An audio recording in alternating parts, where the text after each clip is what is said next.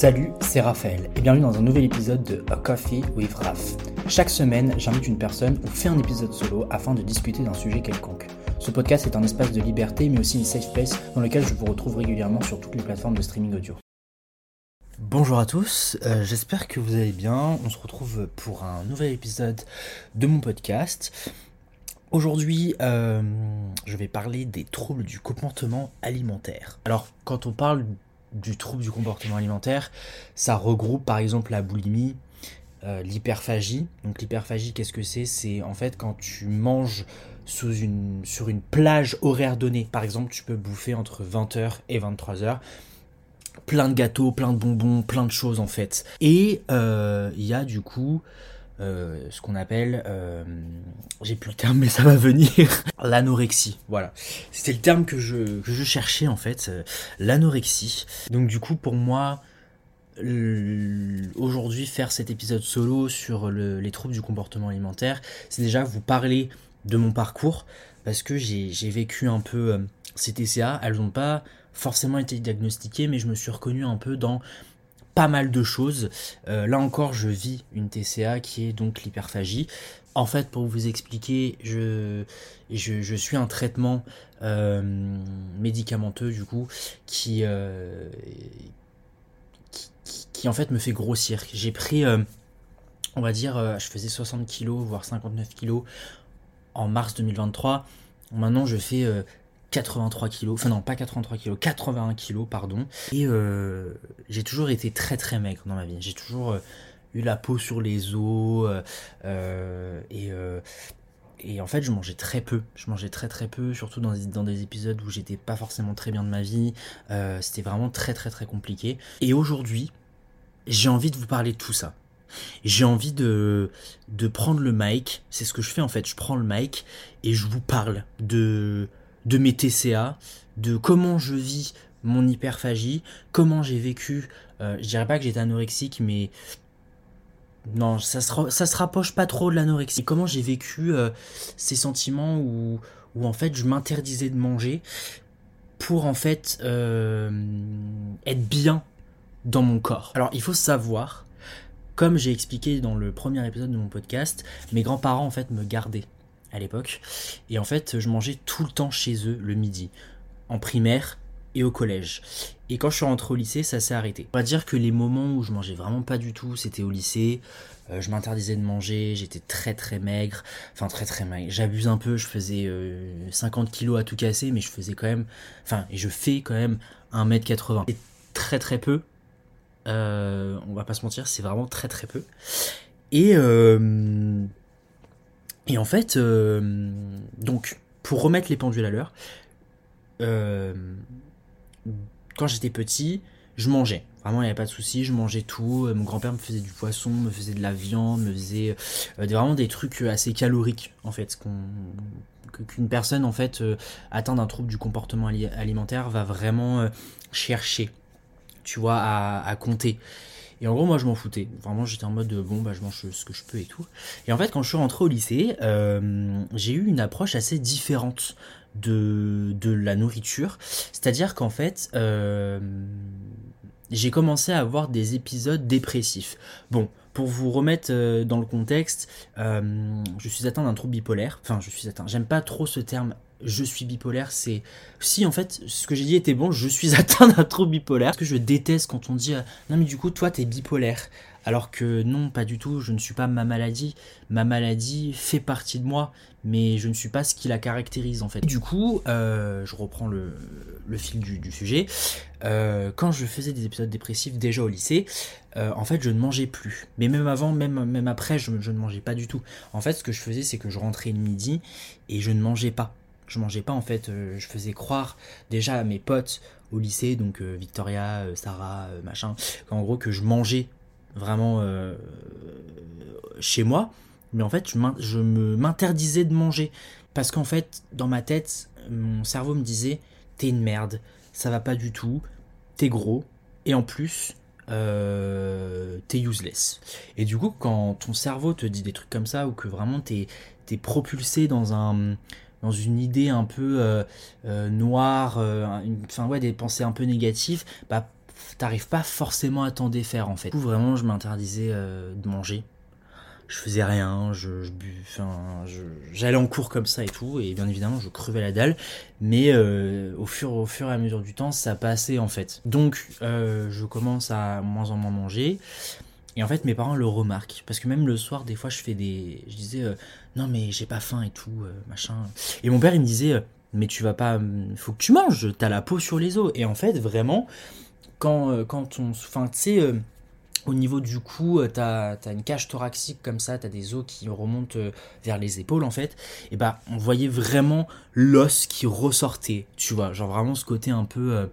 Euh, en fait, ça, ça se voyait sur mon corps que je commençais vraiment à perdre du poids et que je mangeais vraiment, vraiment, vraiment pas quoi. Attention, je dis pas que moi je suis vraiment pas à la limite de l'anorexie parce qu'il y a vraiment des gens qui subissent donc l'anorexie, qui sont dans un côté un peu plus violent eux ça se voit vraiment, ils ont, ils ont vraiment la peau sur les os, ils ont la, peau qui pend, vraiment ils, ils, mangent pas en fait. Et euh, moi, c'est vraiment pas ça. C'était, enfin, c'était vraiment pas ça. J'étais juste, euh, enfin, ça se voyait en fait que je mangeais de moins en moins et que du coup, bah, je perdais un peu de poids et que ça, ça commençait à apparaître, mais c'était pas non plus critique.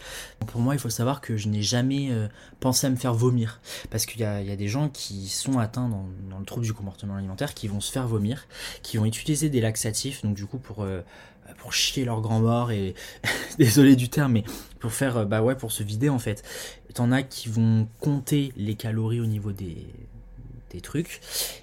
Mais je pense que la technique la plus probable et la plus utilisée c'est en fait euh, de se faire vomir. Il faut savoir parce que en gros moi, euh, quand j'étais en hôpital psy en 2022, quand je me suis fait, quand j'ai été du coup euh, intégré en hôpital psy, enfin je suis rentré en hôpital psy de, mon propre gré. Hein.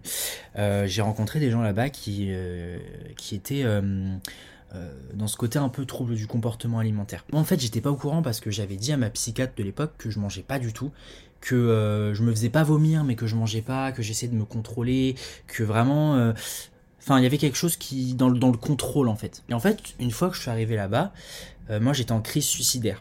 C'est-à-dire que j'étais euh, en mode je vais me flinguer, euh, je, vais, mourir, euh, je, je, veux plus rester en vie quoi. Et en fait quand je suis arrivé là-bas, il y avait en fait un couloir, donc suicidologie, avec tous les gens qui sont en crise suicidaire, qui, qui, euh, qui, doivent rester dans leur chambre, qui n'ont pas accès. Euh, enfin, moi, on m'avait retiré les, lacets de mes chaussures, ma ceinture, ma montre, euh, on m'avait retiré mon collier, on m'avait retiré vraiment mais plein de choses, vraiment des choses en fait qui, qui m'auraient qui auraient permis de me faire du mal en fait. En face, il y avait du coup le, les gens qui étaient atteints de TCA, donc du trouble du comportement alimentaire. Et moi, c'est trop bizarre parce que je comprenais pas pourquoi il y avait suicido et TCA. Et en fait, je l'ai appris après que ma psychiatre m'avait potentiellement diagnostiqué pardon, un trouble du comportement alimentaire, mais elle me l'avait pas dit. Bref. Et donc, du coup, euh, je, j'arrive dans ce, dans, dans, ce, dans, cette, dans cet hôpital et je commence un peu à parler avec des gens du coup qui sont vraiment euh, atteints de ce trouble-là, qui discutent un peu de la, de la maladie, etc. Donc vraiment je commence un peu à comprendre, etc. Et euh, je, me suis fait deux, je me suis fait une pote, donc ma pote Faustine, qui... n'avait rien à voir avec ça. Elle, elle était vraiment là pour, pour quelque chose de différent. Et après, j'ai rencontré deux autres meufs. Enfin, il y avait plusieurs meufs. Euh, j'ai pas envie de donner leur vrai prénom parce que peut-être qu'elles veulent rester anonymes et c'est vraiment totalement ok. C'est pour moi je comprendrais. Enfin j'aimerais pas me faire euh, afficher sur un podcast, avoir mon vrai nom, savoir que j'ai fait ça, etc. Du coup je, il faut que je réfléchisse à, trois noms. Du coup j'ai réfléchi, je vais, je vais les appeler donc Clémentine, Anna et Juliette. les noms euh, de merde, mais c'est pas grave. Donc en fait Clémentine elle avait je crois 21 ans au moment où 22 au moment où je l'ai rencontrée. Euh, Anna, elle avait, je crois, 25, 26, 27, à peu près. Et euh, Juliette, c'était une meuf que j'ai vue une fois dans ma. Une fois. Quand, je, quand on se retrouvait, en fait, dans, dans le dans le dans l'espace loisir où, où en fait on y avait une télé on pouvait regarder des films le soir où, il y avait des livres comme ça etc enfin on se retrouvait tous vraiment tard le soir à, discuter etc Et, en fait, cette Juliette, je l'avais, je l'ai vue qu'une seule fois parce qu'en fait, elle était partie après, elle était atteinte d'un trouble bipo. Je crois qu'elle est partie vivre au Canada.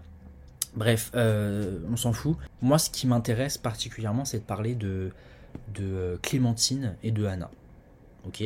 Clémentine, du coup, c'est la meuf qui a 21, 22. Et euh, Anna, elle en a 25, 26. Et en fait, euh, au début, euh, donc, quand je les rencontre, je me dis coucou, voilà, moi je suis là, je suis là pour ça, machin. Clémentine, elle me dit, moi je suis là, bah, du coup, parce qu'en fait, je me fais vomir. Voilà, je, perds du poids, je me fais vomir. Et, en fait, elle m'a expliqué le, contexte de se faire vomir. En fait, ce que ça engendre sur la santé et euh, sur euh, sur comment on appelle ça? Sur euh, sur ouais sur la santé sur le corps humain etc et en fait elle m'avait expliqué qu'une fois elle avait fait un restaurant avec son père et sa mère je crois qui était au courant qu'en fait elle était atteinte du coup de de de cette fin de d'un trouble du comportement alimentaire et en fait, euh, elle m'a expliqué euh, un jour, euh, donc du coup, ses parents étaient au resto, ils avaient commandé de la bouffe, etc. etc. Et en fait, elle dit à son père et à sa mère, elle dit Je reviens, je vais aux toilettes, j'ai envie de faire pipi. Et en fait, la meuf, elle a été du coup se faire vomir dans les toilettes. Et elle m'a expliqué, parce qu'en fait, quand on est dans, dans l'hôpital, nous, on a vraiment cette mentalité moi avec ma pote Faustine on avait vraiment et aussi ces, ces filles là on avait vraiment cette mentalité de, de guérir et de d'aller de l'avant en fait de tourner la page de se dire ok on est atteint de ça mais on veut changer et on veut évoluer et on veut aussi se enfin guérir en fait pour nos proches mais aussi pour nous-mêmes. Et donc euh, elle m'avait dit ouais je me suis jamais senti aussi sale.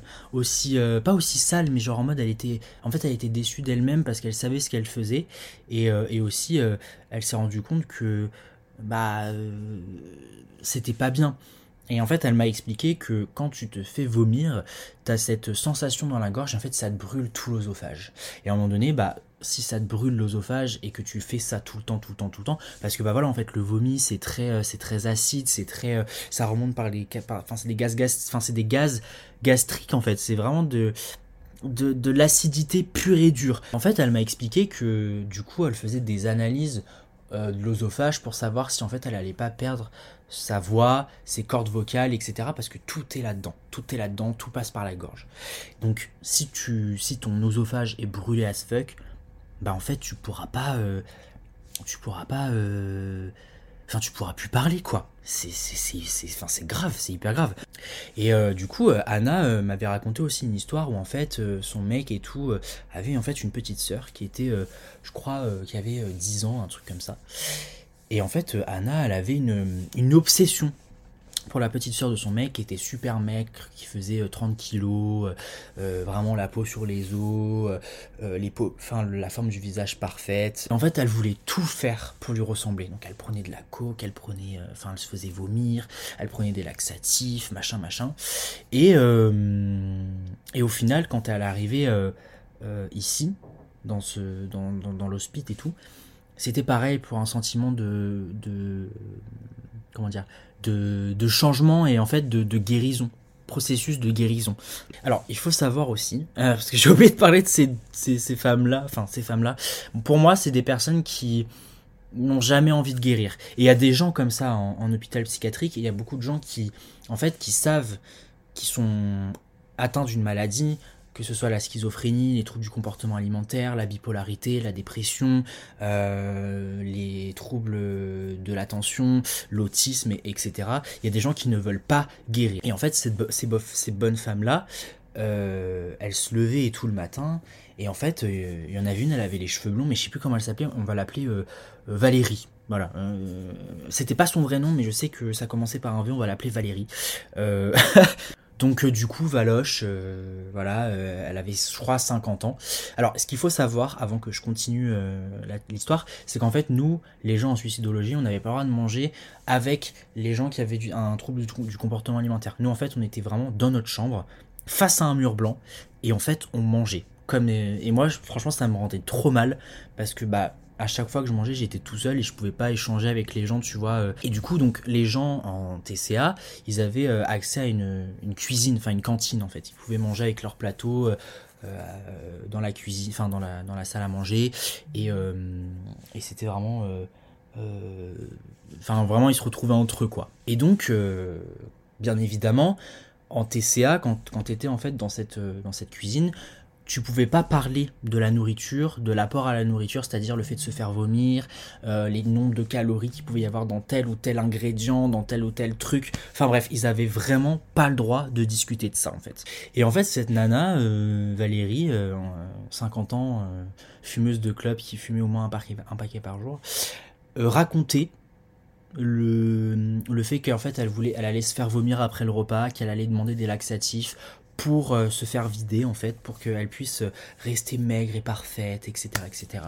Et c'est totalement pas ok, genre. Je pense que t'as une meuf, tu vois, ou même, même moi, tu vois, si j'étais vraiment dans ce côté où, où vraiment euh, j'avais pas envie de guérir, mais je, je, laisse ma place à des gens en fait, parce qu'il y a vraiment des gens qui veulent s'inscrire dans ces programmes comme ça, dans ces, dans ces trucs-là pour réussir, pour pour être en, pour euh, vraiment aller sur le chemin de la guérison, pour aller de l'avant, pour pour être là pour leurs proches, pour euh, se dire bah ouais, bah moi en fait j'ai envie de vivre, j'ai envie de continuer à vivre, j'ai envie de me battre, j'ai envie de vaincre ma maladie, j'ai envie de vraiment faire plein de choses de ma vie en fait. Vraiment quand on se retrouvait après avec euh, donc Faustine, euh, Clémentine, Anna euh, et, et, Juliette, non Juliette elle était plus là du coup, mais quand on se retrouvait du coup avec Faustine, Anna et Clémentine, bah vraiment on était grave là en mode mais pourquoi?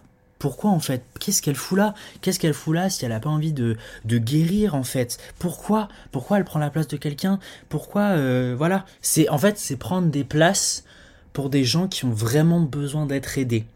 Et en fait, le, problème, vous allez me dire, mais ouais, mais ils avaient qu'à la tège. Le problème, c'est qu'en fait, elle faisait tout en, scred.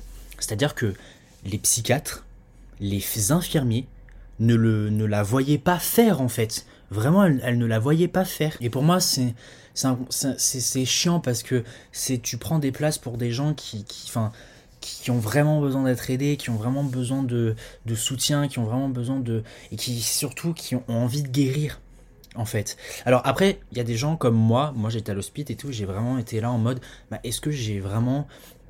Euh, est-ce que, je, est-ce que je suis vraiment, enfin, je dois vraiment être ici, est-ce que je dois vraiment être là à l'hôpital en fait? Et c'est ce qu'on appelle le syndrome de l'imposteur. C'est en fait, tu, tu te dis, mais non, je suis pas légitime d'être présent, je suis même pas légitime d'être là, tu vois. Et pourtant, si, Enfin, je pense que si tu arrives à avoir quand même cette réflexion, à te dire, non mais du coup je sais pas ce que je fais là, est-ce que j'ai vraiment le droit d'être là, est-ce que je suis vraiment malade, je pense que quelque part, au fond, enfin c'est que si en fait, c'est que ça va pas du tout et que tu as besoin d'aide. Maintenant, moi aujourd'hui, je suis atteint d'hyperphagie. C'est ce qu'on appelle, euh, comme je vous ai dit au tout début, c'est en fait de manger dans une, dans une plage horaire. Et en fait, euh, j'avais pas ce, ce, ce, trouble-là avant parce que avant, c'est je ne mangeais pas. Maintenant, je mange beaucoup trop. Et, euh, et, ça se ressent, ça se voit aussi dans ma prise de, poids. J'ai un peu plus, j'ai un peu plus pris des joues, j'ai pris des fesses, j'ai pris euh, du ventre un peu, j'ai pris des, des bras. Enfin, j'ai pris de partout, j'ai pris des cuisses en fait. Mais vraiment, j'ai pris de partout. Et euh, et pour moi, l'hyperphagie, c'est c'est un apport à la nourriture très très toxique. Et ce sera le dernier point que je vais aborder avant de, de, de vous laisser. C'est en fait il y a des gens qui ont un apport très négatif à la nourriture. Il y en a, ils, ils pourront pas manger parce que voilà ils ont des traumatismes ils voient ça comme un comme un moyen d'être euh, enfin je sais pas de euh, genre va des rétro satanas. T'en as qui vont prendre la nourriture comme euh, mécanisme pour combler un vide. Et moi c'est le cas. Parfois quand je me sens pas bien quand je me sens vide quand je sens que bah, j'ai plus d'émotions etc que j'ai besoin de manger je mange. Je mange pour combler ce vide. Je mange pour pour absorber mes émotions pour absorber ce que je ressens pour que bah après ce soit moins, moins compliqué pour moi de me sentir vivant en fait. Ça le problème avec l'hyperphagie. C'est ça. C'est que tu manges trop pour rien. Et, et c'est chiant. c'est très très chiant. Mais je pense qu'avec de la, de, la, de la thérapie, ça se traite. Ça se traite et puis on, va de l'avant en fait. Je voulais juste préciser une dernière chose aussi euh, avant de, de, vous de, de, de partir, de, de couper l'épisode en fait, c'est que euh, ce n'est pas grave si vous, vous avez trop mangé ou que vous n'avez pas à manger aujourd'hui. Enfin, je veux dire, tant que ça reste dans la limite du raisonnable, bien sûr. Et sachez que peu importe ce qui vous arrive, que vous soyez en surpoids, en anorexie, ou même que vous n'arrivez pas à contrôler la nourriture, il y, y a de l'aide pour ça. Il y a vraiment de l'aide. Et je vais mettre plein de, plein de liens en description pour que vous puissiez être aidé, pour que vous puissiez vous, enfin, aller voir des personnes et des professionnels et discuter de tout ça. Du coup, voilà. Merci beaucoup de m'avoir écouté pour ce deuxième épisode. Euh, je voulais vous remercier aussi pour tous vos retours positifs comme négatifs. Je sais qu'il y a beaucoup de personnes qui m'ont dit que je devais synthétiser mes idées, ce qui a été le cas. J'ai été vraiment plus concis dans cet épisode. C'est beaucoup moins long que 40 minutes. Euh, il y en a qui ont apprécié aussi l'introduction. Ça me fait chaud au cœur, c'est très gentil. et, euh, et, puis euh, j'ai reçu plein d'autres avis. Mais n'hésitez pas du coup à vous abonner au podcast, à mettre des avis aussi, que ce soit positif comme négatif, des petites étoiles ou quoi que ce soit, pour que ça fasse, enfin pour que ça mette en avant du coup le podcast. Et moi je vous retrouve donc du coup la semaine prochaine pour un nouvel épisode. Je vous embrasse.